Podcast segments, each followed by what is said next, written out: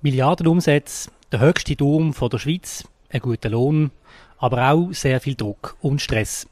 Das Leben und vielleicht auch das Überleben im Roche-Universum steht heute im Zentrum von unserem Feuerobenbier. Ich freue mich sehr, dass wir heute hier in der Pebbles Bar rund 100 65 Meter.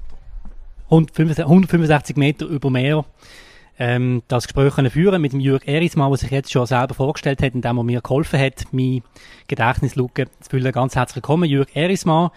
Ihr seid der Standortleiter von Basel und Kaiseraugst und heute zu Gast bei uns im Führerbier. Freut mich sehr, Dankeschön. Führerbier, der Podcast auf Prime News, wird präsentiert vom Restaurant Stadthof, der Treffpunkt am Barfi. Wir bedienen Sie gern. Sie merken das.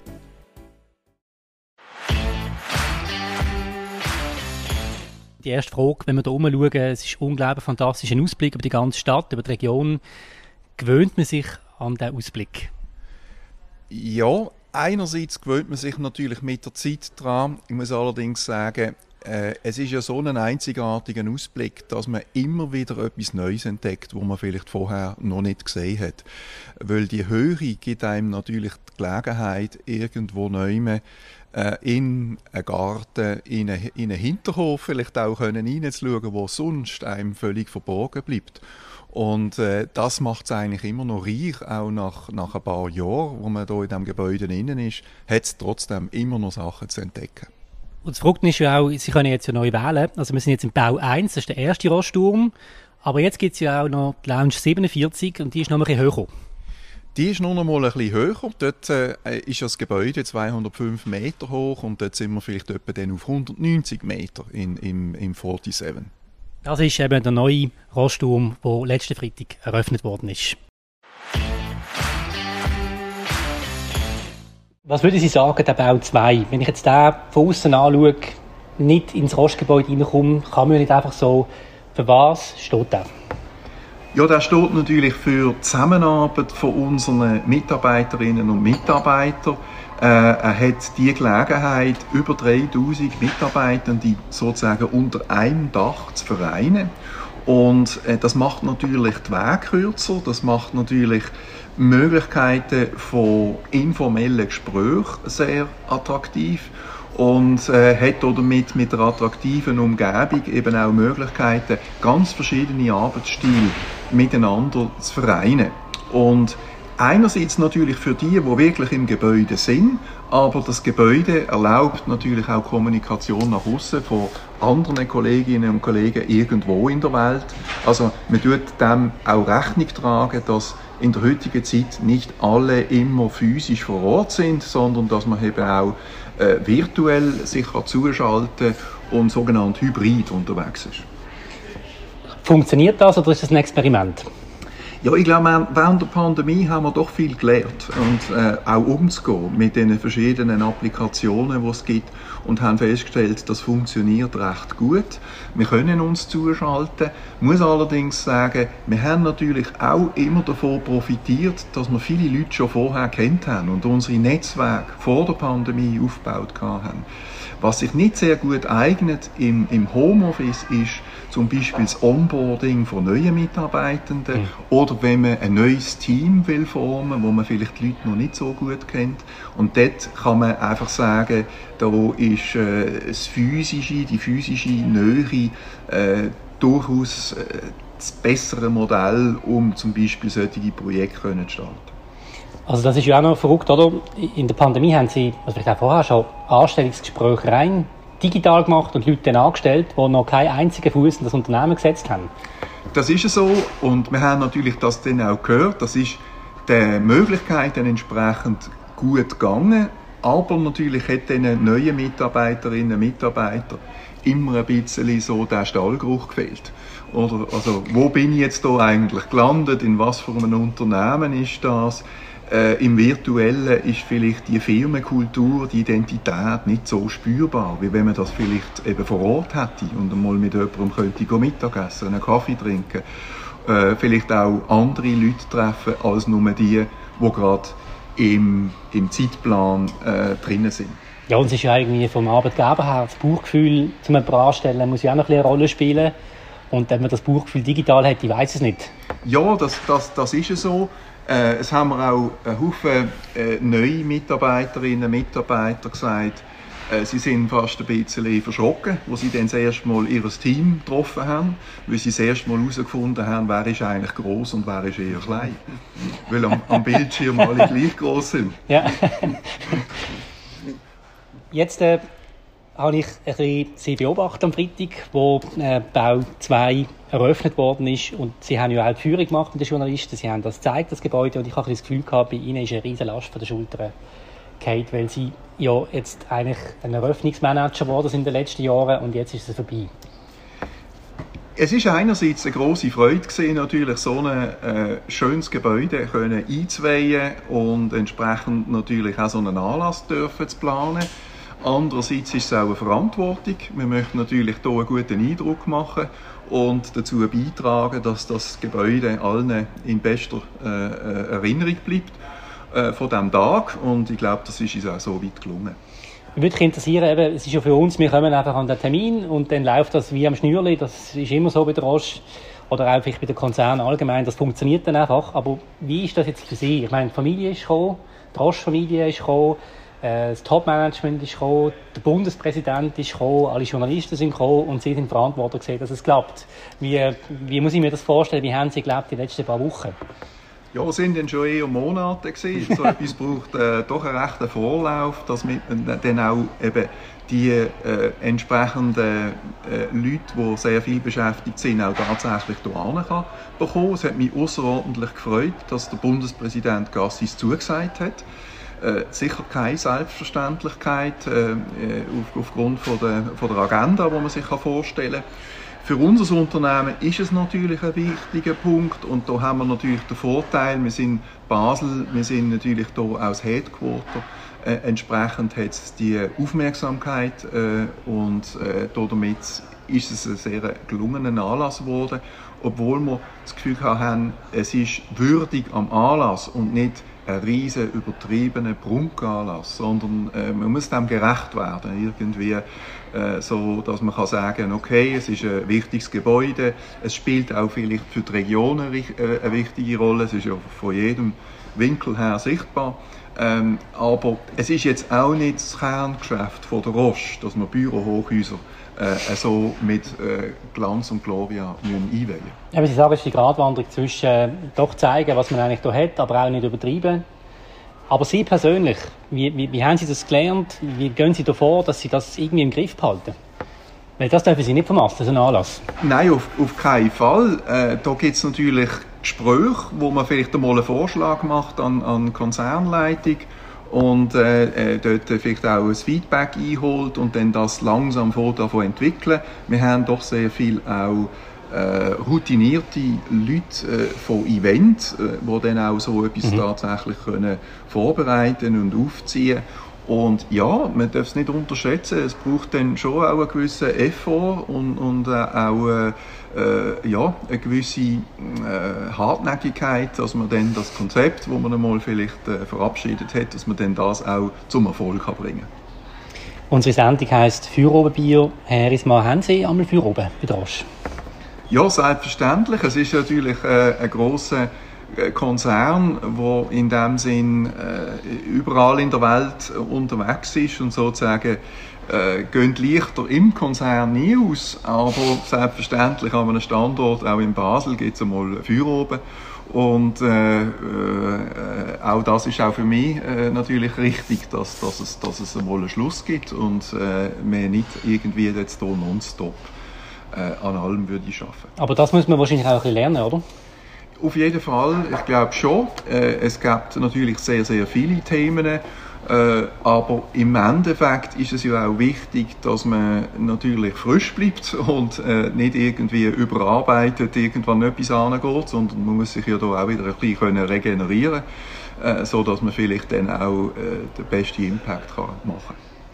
Gut, jetzt würde ich gerne ein bisschen über Ihre Person reden. Ähm, Sie sind ja das Aushängeschild hier in der Region, also bei allen Pressekonferenzen oder bei den meisten treten Sie äh, auf, repräsentieren auch die Neubauten. Wie sind Sie zu der Roche? Was haben Sie für einen Hintergrund? Also mein Hintergrund ist äh, Ingenieur und als Ingenieur bin ich auch 1989 in Roche gekommen. Äh, und äh, zwar äh, eigentlich mit recht wenig Kenntnis darüber, was Roche-Unternehmen überhaupt ist. Dort bin ich vor allen Dingen an der Aufgabe interessiert gewesen und habe mich sozusagen einfach auf das Abenteuer einmal für einen Großkonzern dürfen arbeiten. Äh, ehrlich gesagt schon so ein bisschen mit der Meinung, das wird ja wahrscheinlich nicht der letzte Posten sein. Äh, jetzt äh, probieren wir das einmal aus. Und äh, ja, so wie es sich gezeigt hat, äh, bin ich dann allerdings geblieben. Wie sind Sie dazu gekommen? Hat Ihnen jemand gesagt, da ist eine Stelle frei? Haben Sie sich klassisch beworben? Ist es ein Typ gesehen? Ähm, ja, es ist immer das Thema unter Freunden, wie kommt man eigentlich zur Roche? Wie schafft man es dort, einen Job zu bekommen? Ja, das ist interessant gewesen. Ich habe ähm, äh, in einem Ingenieurbüro äh, eine Stelle äh, gesehen, ausgeschrieben gesehen und äh, dort ist nicht klar gewesen, wo der Arbeitsort ist. Ich habe mich auf diese Stelle beworben und dann ist mir mitgeteilt worden, die Arbeitsstelle, die ist eigentlich in der Roche, und zwar als Externe. Mhm. Und das ist dann auch 1988 so gewesen. Und ich habe dann dort dann angefangen, äh, als erste Stelle nach dem Studium. Und äh, in dem Team, wo ich drinnen war, ist eine Stelle frei geworden. Und äh, man hat mir nach drei Monaten gesagt, ich könnte eigentlich gerade nachrücken. Und bin so dann eigentlich zu Roche gekommen, ohne echte Bewerbung. Interessant, interessant. Und jetzt haben wir es ja 2022. Mhm. Da ist ja viel gegangen dazwischen. Ähm, warum sind Sie geblieben? Ja, ich habe äh, die Chance gehabt, sehr, sehr viele unterschiedliche Sachen in, der, in den ganzen Jahren können zu machen. Und es hat sich halt eben nie so richtig als Routine angefühlt, sondern ich habe immer alle fünf, sechs Jahre irgendwo neu eine andere Aufgabe können übernehmen, die sehr spannend war. Ich bin in globalen Funktionen gesehen, sehr viel umeinander gereist im Konzern. Äh, ich bin an lokalen äh, Funktionen gesehen. Äh, Drosch hat ja zwei Divisionen. Ich bin in Diagnostika gesehen, in Pharma ein bisschen hin und her pendelt, wenn man so will, zwischen den Divisionen. Und das hat natürlich immer wieder neue Aspekte eröffnet und auch neue Perspektiven gegeben. Und so ist es eigentlich über die Jahre nie langweilig gewesen, sondern sehr spannend. Und bis jetzt natürlich auch in Basel, wenn man sieht, was man da auch bewegen kann. Also schwupps und die Zeit ist vorbeigegangen. Also vielleicht noch generell, ich meine 1989 und jetzt heute, was sind das für zwei verschiedene Roche, wenn man jetzt daran denkt, wo Sie eingestiegen sind in die Firma, wo Sie heute steht, ist das grundsätzlich die gleiche Firma noch? Oder ist das ganz etwas anderes, was man gar nicht mehr vergleichen kann? Jein. Also es hat natürlich sehr viele Sachen haben sich extrem äh, geändert. Äh, wenn man nur schon daran denkt, natürlich äh, Produktepalette äh, von 1989 äh, äh, ist eigentlich verglichen mit heute ein sehr bescheidenes Portfolio gewesen und äh, Rotzefin zu dem Zeitpunkt mit äh, einer Milliarde Umsatz sozusagen der größte äh, Umsatzträger. Äh, das ist natürlich heute eine ganz andere Dimension und äh, hat auch noch Vitamine und Reichstoffe gegeben und äh, Aromen und äh, auch rezeptfreie äh, Produkte, wo, wo sehr bekannt sind durch die verschiedenen Brands. Das hat sich natürlich sehr sehr stark gewandelt. Äh, das Unternehmen ist äh, eher konservativ aufgestellt gewesen äh, hat sich dann gezeigt, man ist per se, man kommt mit einer Krawatte arbeiten. Das sind Sie auch am Anfang? Selbstverständlich. Jetzt haben Sie keine mehr? Nein, das sind so vielleicht die, die, formellen Sachen, die sich natürlich sehr gewandelt haben. Man hat heute sehr schnell eine Du-Form natürlich, äh, dass man mit den Leuten umgeht, wo vielleicht eben auch ja, die hierarchischen Rang und, und Titel äh, weniger im Vordergrund stehen und, und mehr der Beitrag zählt. Allerdings, was, sich immer, äh, was ich immer empfunden habe, eine starke Firmenkultur, wo man auch gemerkt hat, da ist, ist auch eine, eine Familie hinter dran, wo das Unternehmen prägt und ich, ich glaube, das ist auch da, das Element, wo auch nach diesen Jahren immer noch äh, spürbar ist. Kann man Roche mit einer anderen Firma in dieser Grössenordnung überhaupt vergleichen? Oder würde Sie sagen, so etwas, wenn Sie es anschauen, findet man sonst nicht? Ich kann sicher nicht abschließend sagen, aber ich würde sagen, es ist eine, eine Einzigartigkeit, dass man die Verbundenheit hat mit der Gründerfamilie, mhm. dass die Gründerfamilie sich auch ums Unternehmen eben kümmert und, und auch gewissen Einfluss nimmt und damit aber eben auch eine Langfristigkeit von der Planung erlaubt. Und ich glaube, das ist ein, ein sehr großer Unterschied zu vielen Konzernen, wo in dem Sinn dort viel kurzfristiger ja. müssen auf irgendwelche Veränderungen am Markt reagieren. Also die Frage ist ja, was bringt mehr Erfolg? Durch ähm, die Familie vom Europapark, Familie Mack, die betont immer, wären sie börsenkotiert, hätten sie nie all das können machen, was sie jetzt haben. Und äh, ja, die sind nicht so Freunde von dem. Und jetzt, Drosch muss ja auch Quartalszahlen liefern, sind börsenkotiert, also sie haben auch Druck. Aber können Sie uns ein erzählen, wenn Sie sagen, die Familie ist langfristig garantiert, das heißt, da haben Sie weniger Quartalszahlen. Wie muss man sich das vorstellen im Alltag? Wie äußert sich das? Weil das kommt ja immer wieder, das hat die Familie betont, man will eine langfristige Perspektive. Das heißt, wenn man mal einen Tauch hat in den Zahlen, ist das völlig egal? Oder wie, wie muss ich das sehen? Ja, das heißt eben, dass man auch daran denkt, wie ist das Unternehmen in 10 oder in 20 Jahren. Und äh, man sich nicht jetzt heute lässt beeinflussen wie sieht jetzt das gerade am Markt aus und wie ist jetzt gerade der Börsengang. Ich kann es vielleicht so konkretisieren. Wir haben jetzt in den letzten Jahren die Standort-Arealentwicklung doch massiv vorantrieben. Wir haben in Basel äh, 3 Milliarden Schweizer Franken investiert, 1 Milliarde im Standort Kaiseraugst. Während dieser Zeit sind die grössten Patente abgelaufen äh, von unseren Umsatzträgern. Das hat jetzt vielleicht ein anderes Unternehmen mhm. als Zeichen gesehen, dass man jetzt nicht investieren sollte. Ja. Oder? Aber wir haben genau gleich weiter investiert in diesen Jahren, weil wir auch sehr zuversichtlich gesehen sind, äh, Patente laufen ab nach einer gewissen Zeit, das ist keine Überraschung, das passiert. Und das Portfolio wird sich erneuern. Dort hat man sehr, sehr viel in Forschung und Entwicklung investiert. Und dann braucht man auch die Arealentwicklung, wenn es eben weitergeht. Ja, jetzt wird es sehr spannend, weil das ist ein Punkt, der mich sehr oft beschäftigt. Also Sie haben jetzt erklärt, bei der Familie oder bei der Firma investiert, im Ungewissen, ob eigentlich die Ertragsbasis noch bleibt, das weiß man ja nie. Meine Frage an Sie, Herr Isma, ist, wie viele Leute in dieser Region sind sich diesem Umstand bewusst? Wenn man natürlich in Kontakt ist und, und äh, sagt, ja, man schafft für Drosch, dann spüre ich eigentlich immer einen recht guten Gutwill. Also das Unternehmen äh, hat äh, irgendwo in der, in der Wahrnehmung eigentlich äh, sehr, sehr positiven Aspekt. Man kann sich vielleicht erinnern, wir haben eine Zeit lang eine Debatte gehabt, ob jetzt der Bau 1 ein guter mhm. Bau ist oder nicht. Und dann irgendwann hat sich das Bild so gedreht, dass man eigentlich gesagt hat, ja, das ist ja fast äh, das Wahrzeichen. Äh, es ist auch vielmal so abgedruckt worden natürlich und benutzt worden.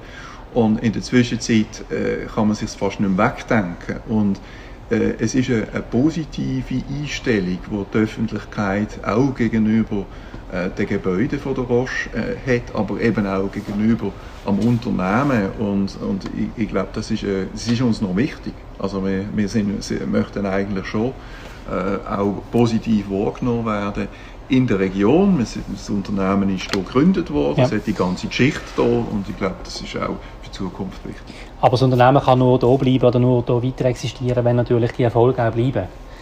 Und meine Frage ist ein bisschen, im Alltag der Leute, ist man sich dem bewusst, dass Rost nicht einfach ein Selbstläufer ist, sondern nur mit erfolgreichen Produkten weiter kann überleben. Ich habe sehr oft den Eindruck, wenn es um Rost geht, ja, dann sind die Türme da, mhm. dann geht es um sehr gute Löhne, die bezahlt werden und das war es eigentlich dann.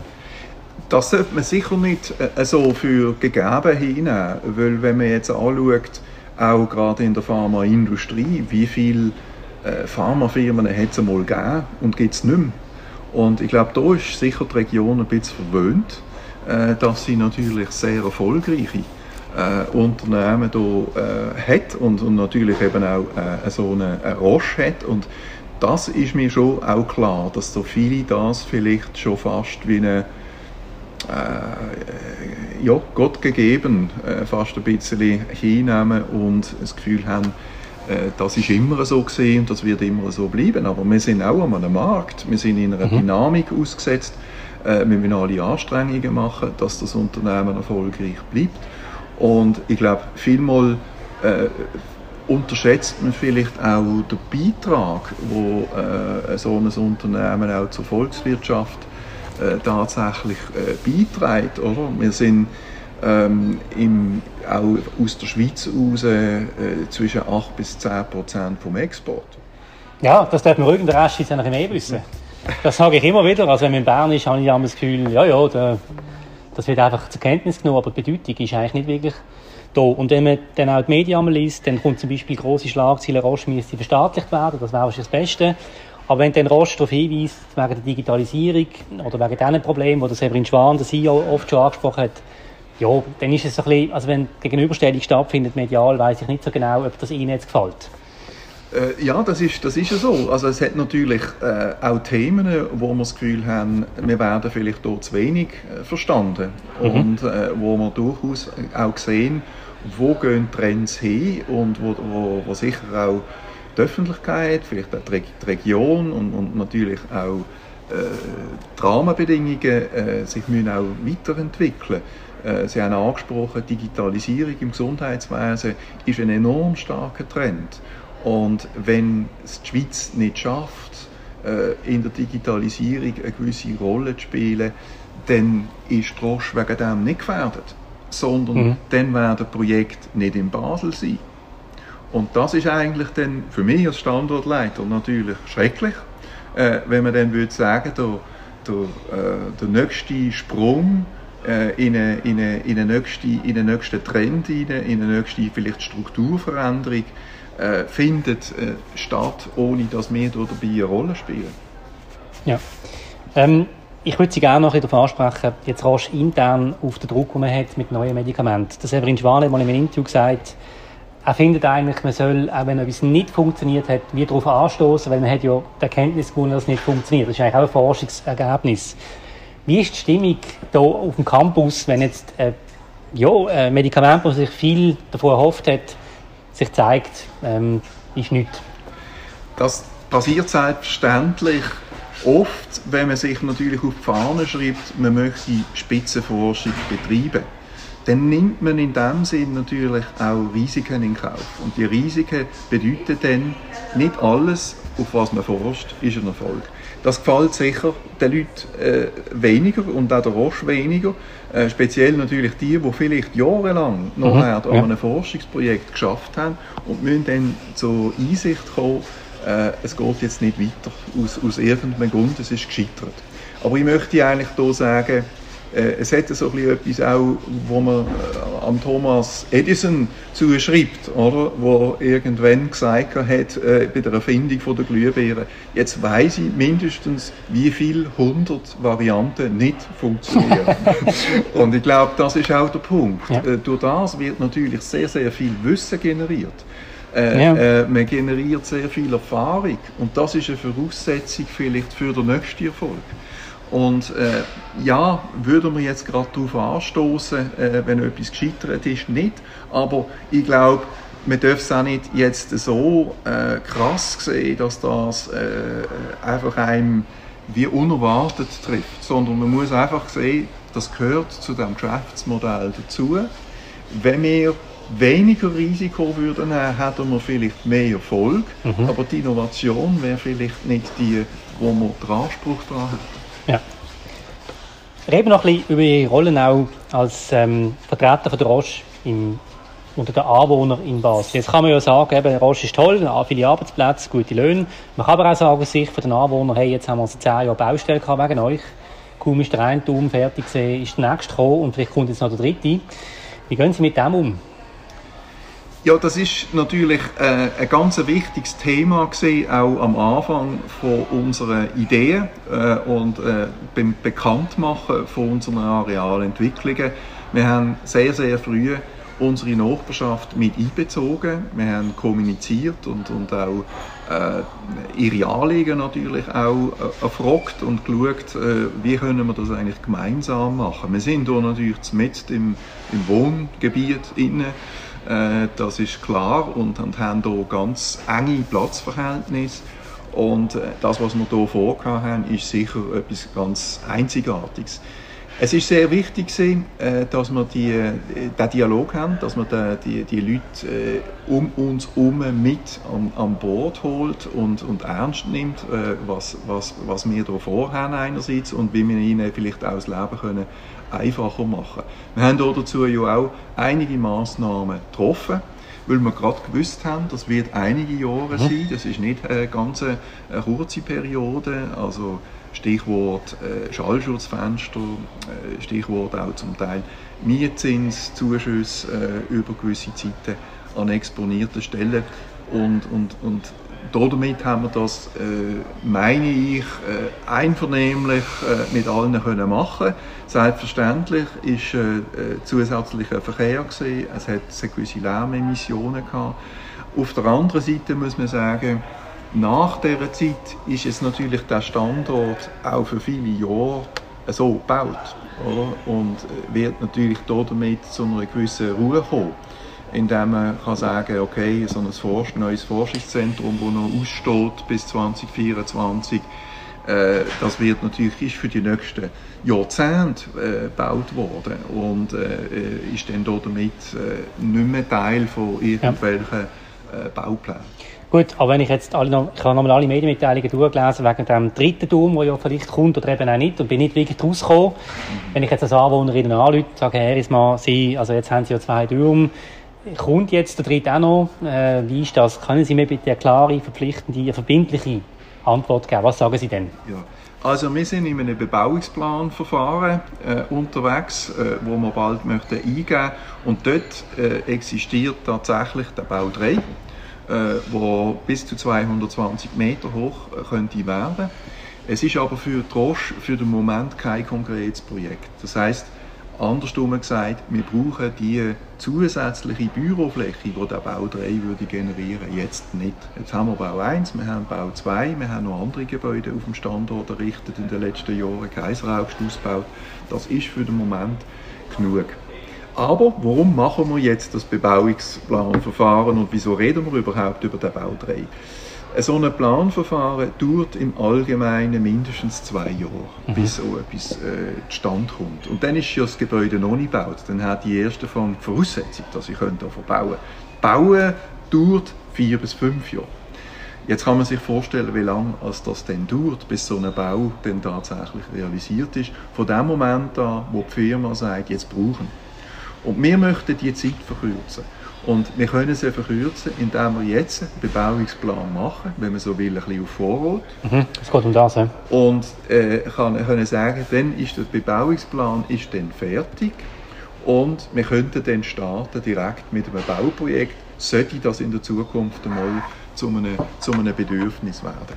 Der andere wichtige Punkt, den ich meine, ist auch für die Region und für die Stadt wichtig, ist äh, Plansicherheit. Also man weiß dann auch, was kommt mhm. und es wäre dann nicht einfach etwas anderes, sondern es wäre der Bau 3 und etwas anderes ist in dem Sinn jetzt nicht vorgesehen.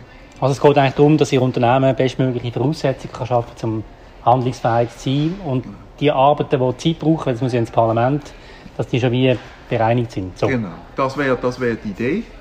Und wir haben kein konkretes Projekt, also die Anwohner äh, können äh, jetzt nicht damit rechnen, dass jetzt dort wieder äh, gebaut wird. Äh, was wir in den nächsten Jahren sicher werden haben auf dem Südareal ist Rückbau. Rückbau von alten Forschungsgebäuden, wenn eben Forschung ins Neue umgezogen ist. Das haben wir ja bereits angekündigt. Äh, das wird selbstverständlich noch der nächste Schritt sein am Standort. Das ist das Führerbier mit dem Jürg Erismann, Standortleiter Basel-Kaiseraugst bei der Roche. Ähm, zum Schluss von dem Gespräch, ähm, Herr Erismann, wie ist das eigentlich so in diesem Roche-Universum? Sie haben ja beschrieben, wie Sie in die Firma reingekommen sind. Ich habe es am Anfang in der Anmoderation gesagt, es ist auch ein, ein, ein Überleben bei der Roche. Muss man irgendwie ein bisschen dafür geschaffen sein, dass man bei der Roche Erfolg hat und gerne bei der Roche schafft? Ich habe einfach die Erfahrung gemacht, äh, man kann in der Roche obwohl man vielleicht ja sagt, Großkonzerne sind träge und es ist schwierig, etwas zu bewirken, habe ich die Erfahrung gemacht, man kann sehr wohl viel bewirken, auch in, in Großkonzern. Und ich glaube, es ist immer wichtig, dass man vielleicht hier auch selber äh, sich äh, ein, ein, Bild verschafft, dass man äh, Zusammenhang versteht vom Unternehmen, dass man vielleicht die Bedürfnisse äh, vom Unternehmen versteht und, und vielleicht die, die, die Bedürfnisse vom Unternehmen zu, zu seinen eigenen Problemen macht und äh, das versucht vorwärts zu treiben. Und dort habe ich eigentlich immer offene Türen äh, auch vorgefunden, mhm. wenn man etwas hat wollen, weitertreiben und, und ich bin da eigentlich äh, immer positiv überrascht gewesen, dass man äh, muss nicht immer hierarchisch sehr weit äh, oben sein oder, oder so äh, prominent unterwegs sein, um auch gewisse Sachen wirklich können vorwärts zu treiben. Aber man muss ja schon auch sehr viel leisten und bringen. Also ich habe einen guten Freund, der eigentlich eine super Karriere hat machen bei Roche, hat sich aber dagegen entschieden in der Forschung, weil er gesagt hat, ich bin äh, mit Familie und so, kann ich, kann ich nicht in der ganzen Welt umreisen, das, das geht für mich nicht. Und diese Bereitschaft, wenn sie ein bisschen weiterkommen, müssen sie bringen. Ganz sicher gehört das Engagement dazu, äh, also äh, sicher ein zeitliches Engagement, aber sie müssen auch Verantwortung können übernehmen, bereit sein, Verantwortung können äh, äh, zu übernehmen. Aber ich glaube, dann gibt das Unternehmen sicher auch viel zurück. Zum Schluss, gibt es irgendein Erlebnis, das Sie uns noch erzählen können, das Sie prägt hat bei der Roche? Ja, da gab es natürlich einige Erlebnisse, äh, wo, äh, wo interessant äh, sind äh, und, und ich glaube auch äh, für mich prägend sind.